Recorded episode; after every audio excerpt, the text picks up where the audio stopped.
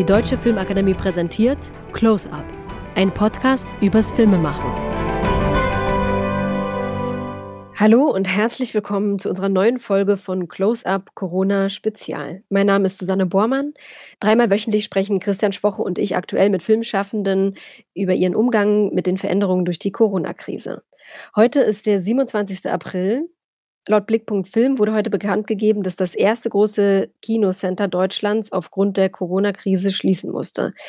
Der Filmpalast Eisenhüttenstadt. Laut Umfrage könnten 58 Prozent der Kinos in Deutschland nur noch weitere zwei bis drei Monate durchhalten, wenn die Politik nicht weitere Maßnahmen ergreift. Bisher waren die Unterstützungen der deutschen Kinos nur in einzelnen Bundesländern wie zum Beispiel Hamburg hilfreich und flächendeckend gesehen war die Unterstützung aber eher dürftig.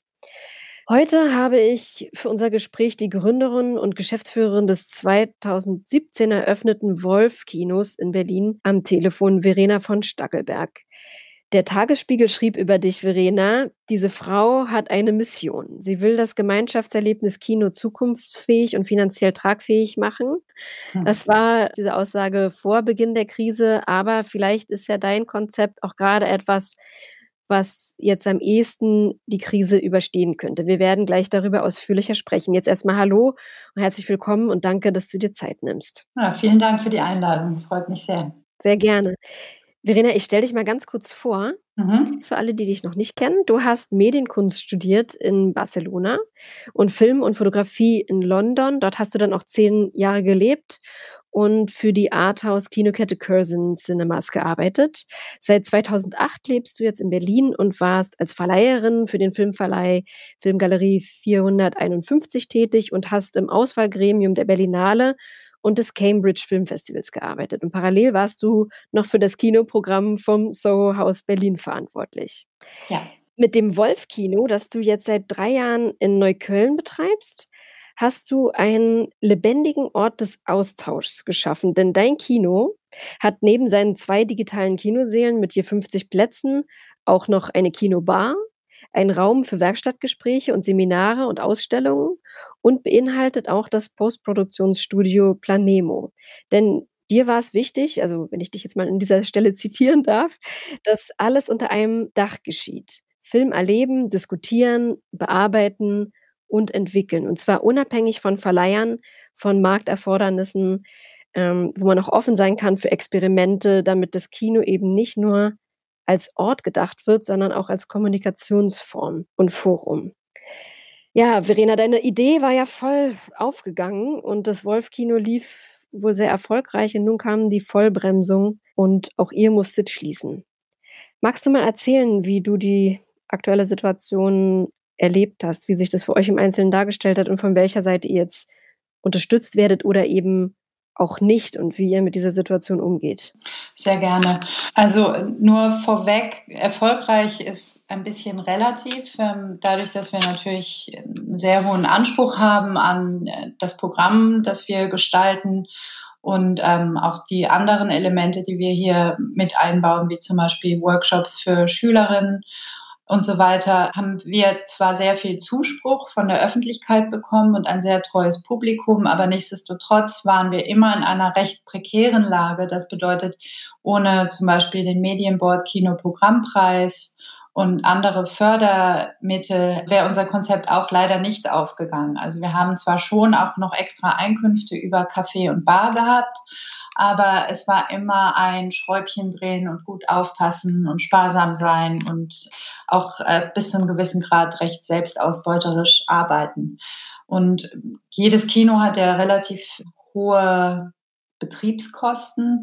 Jetzt abgesehen von Miete, Strom und so weiter muss man ja ständig äh, die Projektoren warten äh, mit der Lüftung der Klimaanlage und so weiter sind ständig irgendwelche unbekannten Posten, die auftauchen und der Sommer, den man immer schwer einschätzen kann, der mal weniger gut und mal besser läuft, ist es generell schon ein kleiner Seiltanz, ein Kino zu betreiben. Mhm. Und das bedeutet eben auch, dass wir zwar ein bisschen Geld zurückgelegt haben, um den Sommer sozusagen jetzt auch zu managen, aber mhm. nicht so viel, dass wir jetzt einfach Däumchen drehen können und warten können, bis es weitergeht.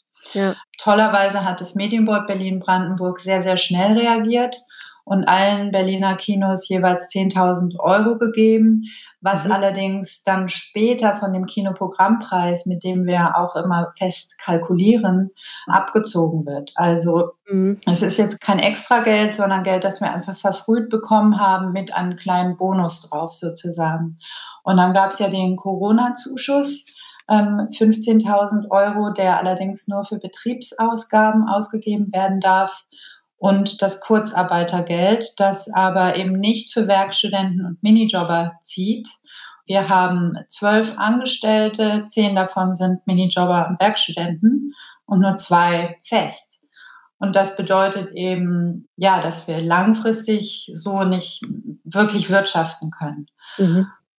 Ich habe ja eingangs schon erwähnt, dass die Förderung seitens der Politik eher dürftig ist und nicht richtig oder gar nicht bei den Kinos ankommt. Wie erlebst du denn diese Situation als Kinomacherin? Also inwiefern fühlst du dich da unterstützt von der Politik oder was fehlt da im öffentlichen Dialog? Also erstmal, klar bin ich auch dankbar für den Corona-Zuschuss, wobei ich mir da viel mehr Klarheit wünschen würde, wie wir das Geld tatsächlich einsetzen können. Es ist noch nicht echt angekommen, was da die Vorlagen sind.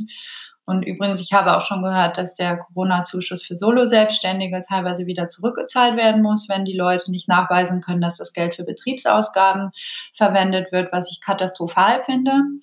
Und das betrifft ja eben auch ganz viele Filmschaffende und Kulturarbeiterinnen im Moment, dass die jetzt gerade fürchten, dass sie das Geld zurückgeben müssen und doch auf Hartz IV umschwingen.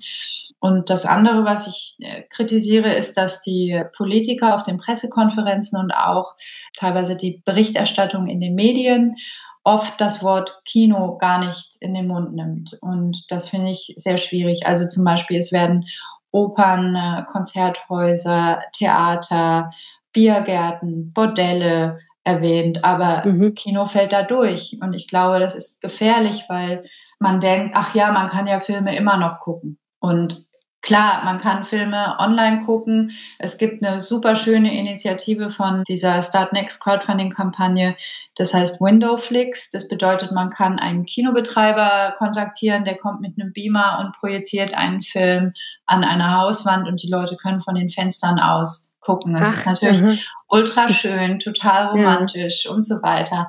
Aber ich habe keinen Film in der Tasche und keinen Beamer im Rucksack. Ich will mein Kino als Ort erhalten. Und all diese Initiativen sind gut und schön und Leute können so viel Filme gucken, wie sie wollen. Aber die Politiker dürfen nicht vergessen, was für ein immenser Aufwand es ist, ein Kino zu betreiben und dass man, wenn man Kinos nicht beim Wort nennt in den Pressekonferenzen und in den Medien, da wirklich äh, auf eine wunde Stelle der Kinos tritt, weil wir als Kinos uns sowieso immer rechtfertigen müssen, dass wir zur Kunst- und Kulturszene gehören. Wir werden oft irgendwie mhm. mit einfacher Unterhaltung in einen Topf geworfen und das ist nicht fair. Der Aufwand, den ein Kino betreibt, ist zu vergleichen mit dem Aufwand eines Theaters und kriegt viel, viel weniger Unterstützung und wir sind deswegen sowieso leider echt selbstausbeuterische Idioten im Alltag. Aber wir haben eben auch einen, einen schönen Beruf, der sehr erfüllt. Und das andere Problem, das wir eben haben, ist, dass äh, es keine klare Aussage gibt, wann wir wieder eröffnen können. Also die AG Kino hat ja Vorschläge gemacht, wie Kinos mit ganz strengen Hygieneauflagen und ähm, Einschränkungen der Sitzkapazitäten und so weiter wieder eröffnen könnten. Aber all diese Vorschläge wurden noch nicht angenommen. Also wir warten jetzt gerade auf den 10. Mai und gucken, was dann die Aussage sein wird der Politiker und des Bürgermeisters. Magst du mal kurz erläutern, wie da eure Vorschläge waren? Also wie könnte Kino jetzt in nächster Zeit aussehen? Also Online-Kartenkauf, Ticketschalter, ein Plexiglas, das waren jetzt die Vorschläge der AG Kino. Mhm. Reduzierte Sitzverkaufszahl, immer ein Mindestabstand zwischen sich unbekannten Personen im Kinosaal und so weiter. Also schon eine nicht ganz so magische Atmosphäre, würde ich sagen. Ach so, und Mundschutz eben, dass alle Mundschutz tragen. Und ich kann mir aber auch nicht so richtig vorstellen, wie der Mundschutz da in einem Raum, da über zwei Stunden beatmet wird, dieser Mundschutz wirklich hilfreich ist, aber das ist jetzt vielleicht zu viel Detail. Mhm. Und nochmal zurück zur Frage, wie wir im Moment mit dieser Situation umgehen. Wir haben ja auch eine Kaffeebar und wir haben seit gestern wieder To-Go-Service zwischen 11 und 18 Uhr. Kann man bei uns eben Kaffee und Aperol Spritz kaufen. To go. Durch auf den Sommer eingestellt mit der Getränkeauswahl, das ist doch schön. Genau. Und Softdrinks. Wir hatten jetzt also ein Newsletter Samstagabend rausgeschickt, weil wir das alles relativ spontan entschieden haben. Mhm. Und es kamen tatsächlich sehr viele Nachbarn und die Leute freuen sich total, dass da jetzt wieder ein bisschen Leben in der Ecke ist und es weitergeht und man sich Hallo sagen kann. Und mhm. ich glaube, dass es gerade total wichtig ist, dass man versucht, so eine Art der Normalität wieder anzugehen. Denn mhm. dieser komplette Stillstand ist für alle schlimm und für mich war das jetzt auch irgendwie sehr lähmend in den letzten Wochen hier in den leeren ähm, Räumen zu sein und ich musste eben auch den also einigen Angestellten jetzt perspektivisch sagen, dass ich sie wahrscheinlich eine ganze Weile nicht beschäftigen kann. So, das waren jetzt schon die ersten Schritte als Reaktion darauf, dass noch keine klare Ansage gekommen ist und ich jetzt weiß, wenn wir im Juni, Juli wieder eröffnen, dann werden wir mit halber Kapazität eröffnen. Weniger Leute müssen mehr machen, ähm, denn sonst gehen wir bankrott, ganz platt gesagt. Also das heißt, versuchst du dann auch mehr Leute auf, also fest anzustellen und auf Kurzarbeit umzustellen?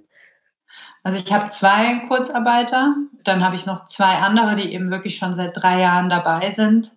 Mhm. Ja, mir blutet das Herz, dass ich denen auch gerade keine klare Ansage geben kann und dass ich auch vielen sagen musste, wenn ihr jetzt eine Möglichkeit habt, anders Geld zu bekommen, dann nehmt die bitte wahr. Mhm. Ja, das ist ja gerade aktuell eh für viele Studenten Minijobber ein totales Problem, ne, dass diese Jobs halt wirklich größtenteils wegfallen und es da keinen finanziellen Ausgleich dafür gibt. Was ich auch sehr schwierig finde und auch kritisiere, ist, dass man eben jetzt gerade ganz schnell einfach in diese Hartz-IV-Situation reinrollt. Und in der Hartz-IV-Situation wird man leider vom Arbeitsamt auch sehr schnell behandelt wie jemand, der jetzt zügig, so schnell es geht, irgendeinen Job finden soll. Also man ist in so einer unangenehmen, bevormundeten Bittstellerposition. Also zumindest habe ich das schon selber so erfahren früher und höre das auch von anderen, dass das Arbeitsamt da teilweise zumindest seine Haltung den Arbeitslosen gegenüber nicht unbedingt verständnisvoller gestaltet. Auch jetzt in den, in den jetzigen Umständen. Und ich denke, dass es jetzt eine großartige Gelegenheit wäre, das bedingungslose Grundeinkommen einzuführen, an das ich schon lange glaube und von dem ich denke, dass das vielleicht sogar kostengünstiger wäre, als jetzt so viele Menschen, Beamten im Arbeitsamt damit zu beschäftigen, Arbeitslosenanträge aufzunehmen und Arbeitslose zu kontrollieren. Da gibt es übrigens einen sehr spannenden Podcast, wenn ich da mal auf einen anderen Podcast hinweisen darf. Der Podcast heißt Mal angenommen. Und dort wird eben auch die Möglichkeit des bedingungslosen Grundeinkommens durchgespielt, was sozusagen dadurch sich an Vor- und Nachteilen ergeben würde, also Pro und Contra. Das ist äh, sehr informativ. Wie, wie wäre das dann, wenn ihr jetzt eröffnet? Dann würdet ihr dann auch nur Außerhausverkauf machen? Gibt es da irgendwie auch Konzepte sozusagen jetzt für eure Bar, wie das weitergehen könnte? Wir haben tatsächlich genug Platz, um auch Tische anzubieten mit dem äh, anderthalb bis zwei Meter Mindestabstand. Mhm. Also ich kann mir das eigentlich nicht vorstellen, dass wir keine Leute in der Bar haben, weil das ist das Herz und die Seele des Ortes. Ja, darum geht es ja auch irgendwie in deinem Konzept, ne? dass man nicht nur Kino konsumiert, sondern sich eben danach begegnet und austauscht und diskutiert und die Köpfe rauchen lässt. Genau. Ja. Ihr kooperiert ja auch mit der Videoplattform Kino on Demand, habe ich gesehen, von Philipp Hoffmann, wo man sich aktuelle Kinofilme anschauen kann und dafür Kinogutscheine erhält, mit dem man sein lokales Lieblingskino unterstützen kann. Magst du mal kurz beschreiben, wie das genau funktioniert und wie eure, eure Erfahrungen mit der Plattform sind? Wir kollaborieren nicht mit denen. Ich habe nur einmal einen Film empfohlen, der bei denen läuft. Aber wir kollaborieren ein bisschen mehr mit Mubi. Und Grand Film, das ist so ein Filmverleih aus Nürnberg, die ganz tolle Filme haben. Die haben sehr schnell und sehr spontan einen Vimeo On Demand Kanal eingerichtet, in dem sie alle ihre Filme, die jetzt äh, noch nicht im Kino liefen, online gestellt haben und die Erlöse teilen sie 50-50 mit den Kinos, mit denen sie regelmäßig zusammenarbeiten. Und soweit ich weiß, läuft das relativ gut, aber man kann jetzt nicht von äh, irgendwelchen nennenswerten Einkünften sprechen. Und ich, soweit ich weiß, ist das bei Kino on Demand auch nicht anders. Das ist natürlich ein schönes Konzept, aber ich bin da gerade sehr skeptisch. Ich war eigentlich immer eine große Befürworterin der Zusammenarbeit von Online-Plattformen und wollte auch selber für Wolf eine so eine Kino-on-Demand-Plattform einrichten wir arbeiten ja auch als Verleih und haben auch selber Filme, die wir anbieten. Und das war mir eigentlich sehr wichtig, dass man da so ein bisschen diese Hemmschwelle nimmt und zeigt, dass die simultane Auswertung von Filmen online und im Kino eigentlich nur positiv sein kann. Also wir haben auch Roma gezeigt und The Irishman und das sind wirklich die kassenstärksten Filme gewesen, die wir in den ganzen drei Jahren gezeigt haben, was ja auch zeigt, dass da eine unglaubliche Marketing-Power dahinter ist, wenn man diese Kollaborationen oder Video-on-Demand-Möglichkeiten etwas abgrast, mhm. im, im Falle von Netflix. Und ich muss sagen, jetzt gerade fühle ich mich eher demotiviert, das wirklich zu verfolgen, weil ich möchte Kino als Ort wieder haben und das Konzept on Demand und vor Ort funktioniert für mich nur, wenn beides da ist. Mhm. Klar freue ich mich, wenn Leute jetzt weiterhin qualitativ großartige Filme auch online schauen, aber es bringt mir nichts. Also das Ausmaß an finanzieller Unterstützung von den Video-on-Demand-Plattformen, also da ist bisher noch nichts angekommen bei euch oder wie läuft das? Da ist noch nichts angekommen, aber ich habe mich schon etwas erkundigt und ich denke nicht, dass das äh, eine Wirtschaftlichkeit per se hat.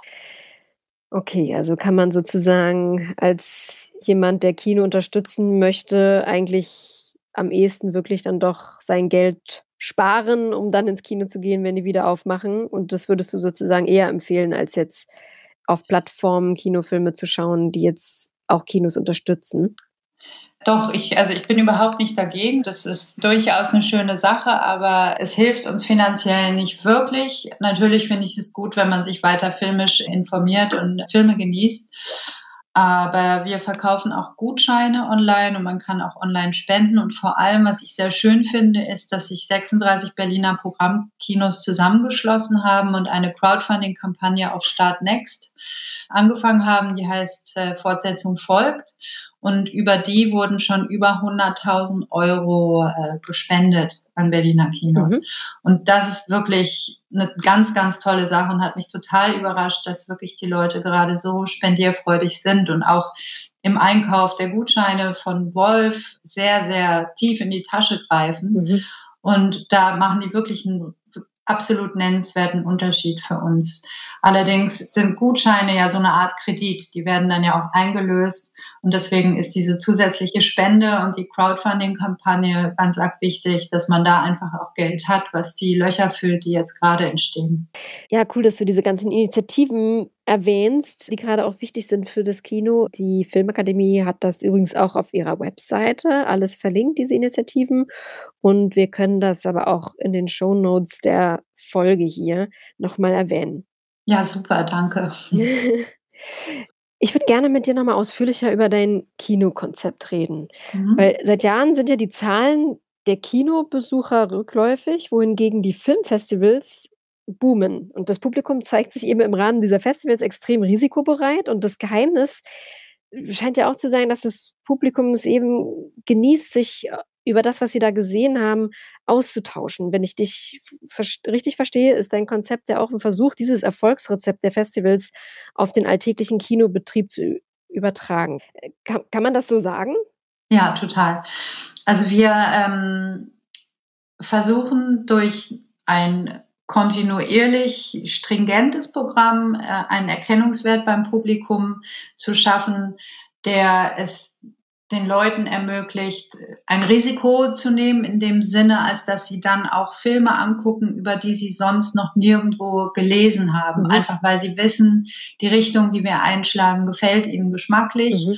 Und wenn da auch mal ein Film ist, der überhaupt keinen Verleiher hat, den wir aber jetzt sagen wir mal vier, fünf, sechs Mal im Monat zeigen, die sich den auch angucken wollen, mhm. weil sie wissen, dass die Auswahl interessant ist und auch wenn sie vielleicht persönlich mal nicht so mit den Filmen jetzt so geschmacklich vielleicht nicht so übereinstimmen, dann ist doch immer so eine gewisse Qualität dabei und man ist dankbar, dass man den Film gesehen hat, so wie das ja auch ist, wenn man einen Film auf einem Festival sieht, ja. dass man da eine größere Risikobereitschaft hat und auch vielleicht schneller mal etwas verzeiht, weil man sich dessen bewusst ist, dass das eine ganz besondere Gelegenheit ist, dieses Werk zu sehen. Und das ist auf jeden Fall eine Form der Verpackung, die wir anwenden oder der Vermarktung, um eben auch wirklich das Rare und das Besondere und Interessante hervorzuheben, auch wenn es vielleicht nicht unbedingt das Perfekte ist oder das Mainstreamigste. So. Und wir machen auch immer eine Mischung. Also es gibt schon immer Filme mit Wiedererkennungswert im Programm. Jetzt wäre gerade Berlin-Alexanderplatz angelaufen und Undine würde wahrscheinlich noch laufen von Christian Petzold. Und wir hätten eben diese Filme im Programm gehabt, wo sehr viel darüber berichtet wird. Und dann hätten wir aber eben auch andere Filme untergemischt, von denen man noch gar nicht gehört hat, eventuell. Begleitet ihr die auch viel mit Filmgesprächen und so, also die unbekannten Filme? Mhm. Also wir begleiten Filme viel mit Filmgesprächen oder auch Expertengesprächen, die sich zu dem Thema des Films noch weiter auf interessante Art und Weise äußern können. Oder wir versuchen die Filme teilweise auch zu ergänzen mit anderen Filmen und ab und zu etwas, was ich immer gerne noch mehr machen würde, ist Workshops anbieten. Also wir hatten jetzt gerade auch einen Plan mit einer ägyptischen Regisseurin zusammen, ein äh, Workshop über fantasiereiches und subversives und surreales Geschichtenerzählen zu machen. Also es ist schon auch immer das Konzept gewesen, dass man das Programmatische, das Filmische begleitet mit extra Punkten. Mhm. Stefan Gehne, der Regisseur des Berlinale Films Umsonst, beschrieb die Qualität deines Kinos wie folgt. Also die unabhängige Filmszene, sagte er, fällt ziemlich auseinander und jeder arbeitet isoliert. Und so ein Ort wie das Wolf-Kino schafft mehr Spirit untereinander. Kannst du mal näher beschreiben, in welcher Form ihr jetzt auch gerade die unabhängige Filmszene unterstützt? Also ein paar Sachen hast du ja gerade schon genannt, ne? Also dass ihr sozusagen auch Filme präsentiert, die man sonst äh, vielleicht wirklich nur auf Festivals zu sehen bekommt. Und was ja, macht ihr noch ja. darüber hinaus? Wir haben eben, wie schon erwähnt, diese Kaffeebar. Und das ist ein ganz wichtiges Element, weil tatsächlich sehr viele FilmemacherInnen zu uns kommen und abhängen. Also es ist tatsächlich auch einfach ein Ort, wo sich Leute gerne treffen und ein Bierchen trinken in einer cinephilen Atmosphäre. Mhm. Und wir bieten eben auch diese Postproduktion an. Das heißt, Leute kommen, um Farbkorrektur zu machen, um DCPs herzustellen. Mhm. Hier finden Rohschnittsichtungen statt und Teampremieren mhm. und DCP-Tests. Also das heißt, dass viele Filmemacher hier ein- und ausgehen und den Kinosaal gerade tagsüber benutzen, um eben die unfertigen Arbeiten zu besprechen oder weiter fertigzustellen. Mhm. Und das zusätzlich zu den Filmgesprächen, die wir auch haben und so weiter, bedeutet, dass sich hier einfach viele Leute treffen, so wie es eben ein bisschen ist, wenn man auf einem Filmfestival ist. Mhm. Dort tummeln sich ja auch die Filmemacher und äh, unterhalten sich und netzwerken. Und das passiert hier netterweise so fast ganz automatisch. Und das war eben auch in der Anfangs-Crowdfunding-Kampagne, die wir 2015 gemacht haben, eine ganz wichtige Nachricht, die wir über die Presse und über die Plattform selber herausgeschickt haben, dass es ein Ort ist für Filmemacher und ein Heim für Film. Und vor der Eröffnung vor Start der Bauphase habe ich auch immer wieder zu einem runden Tisch eingeladen in dem komplett entkernten rohen Ort, wo wir einfach Bierbänke aufgestellt haben und Bier und Pizza angeboten haben und mit Nachbarn, Filmemachern, Künstlern, Filmschaffenden über das Konzept gesprochen haben. Also diese Idee, dass man auch die Filmemacher von Anfang an involviert in diesen Prozess war total wichtig. Und deswegen glaube ich, ist das auch einigermaßen aufgegangen, weil da eben ein ständiger Dialog äh, stattfindet. Gibt es jetzt eine Möglichkeit, diesen Dialog fortzusetzen, irgendwie mit den jetzigen Möglichkeiten online? Habt ihr da irgendwie schon Konzepte euch ausgedacht? Also wir verkaufen jetzt gerade nur Coffee to go und ich habe vorhin schon ein paar Filmemacher ähm, gesehen, die Kaffee gekauft haben und die dann auch gerne dastehen und rumschnacken. Und für mich ist tatsächlich dieses vor Ort ähm, und auch diese Präsenz äh, hervorzuheben an die Politiker und an die Medien viel wichtiger als dieser Fokus auf Online, weil ich will einfach zeigen, dass ohne die richtige Unterstützung dieser Ort wegbricht und dann brauche ich auch kein Online, ähm, keine Online-Plattform mehr. Aber klar, wir benutzen unseren Newsletter, Facebook, Instagram, aber irgendwie fühlt sich das für mich gerade falsch an, so einen großen Fokus auf das Online zu stellen. Zum Abschluss würde ich dich gerne noch fragen, was deine größte Sorge in Bezug auf die Krise ist und was deine größte Hoffnung. Hm. Also meine größte Sorge in Bezug auf die Krise und das Kino ist erst einmal das Chaos, das gerade ausbricht, dadurch, dass man nicht weiß, was jetzt zum Beispiel mit Cannes passiert, was mit den Filmen passiert, die gerade angelaufen sind, die gerade anlaufen sollten oder anlaufen werden, was passiert, wenn Kinos wieder eröffnen dürfen, aber unter ganz restriktiven Maßnahmen wie zum Beispiel ähm, reduzierte Sitzkapazität, dann wäre der Folgeschluss, dass zum Beispiel ein Film wie James Bond, den wir ja jetzt eh nicht zeigen würden, aber nur als Beispiel, sicher nicht äh, vor einem Impfstoff ins Kino gebracht werden würde, weil man mit dieser halben Kapazität nicht wirklich das Geld generieren kann, um bestimmte Filme richtig auszuwerten. Oder die Filme würden dann gleichzeitig simultan ausgewertet werden was bedeutet, dass da vielleicht schon eine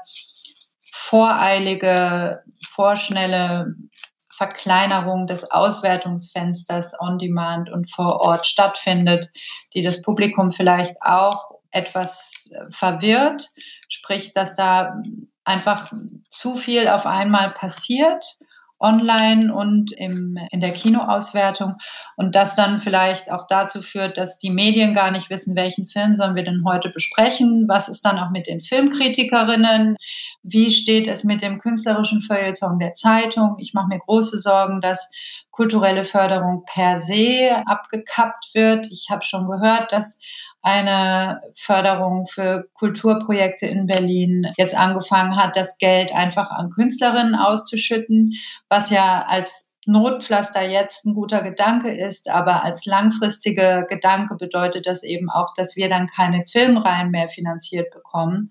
Also das heißt, dass die ganze extra Zusatzarbeit, die wir hier leisten, um eben diesen besonderen Kinocharakter und Festivalcharakter im Wolf zu kreieren, dass dann da diese Förderungen fehlen und ohne die können wir das nicht machen.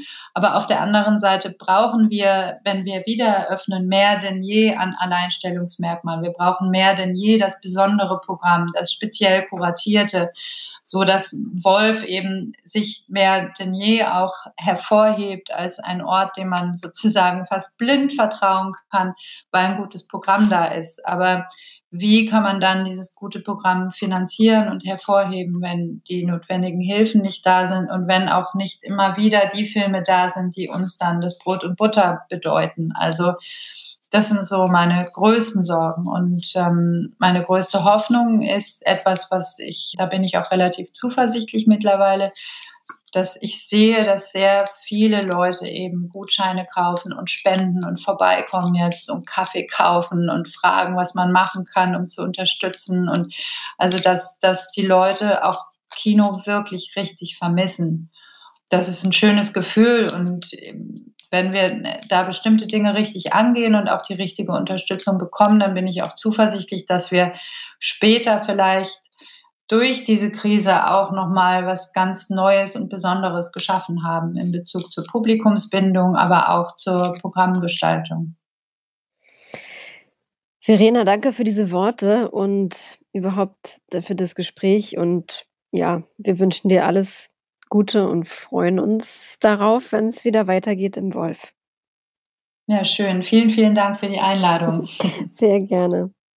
Am Freitag spricht Christian Schwocho dann für euch mit Sibylle Steinfatz von der ZAV und wirft einen Blick auf die Gewerke und Departments unserer Branche, die kurzfristig angestellt werden. Also wie zum Beispiel KostümassistentInnen, MaskenbildnerInnen, AufnahmeleiterInnen und die eben nicht als Selbstständige arbeiten. Bis dahin alles Gute und bleibt gesund.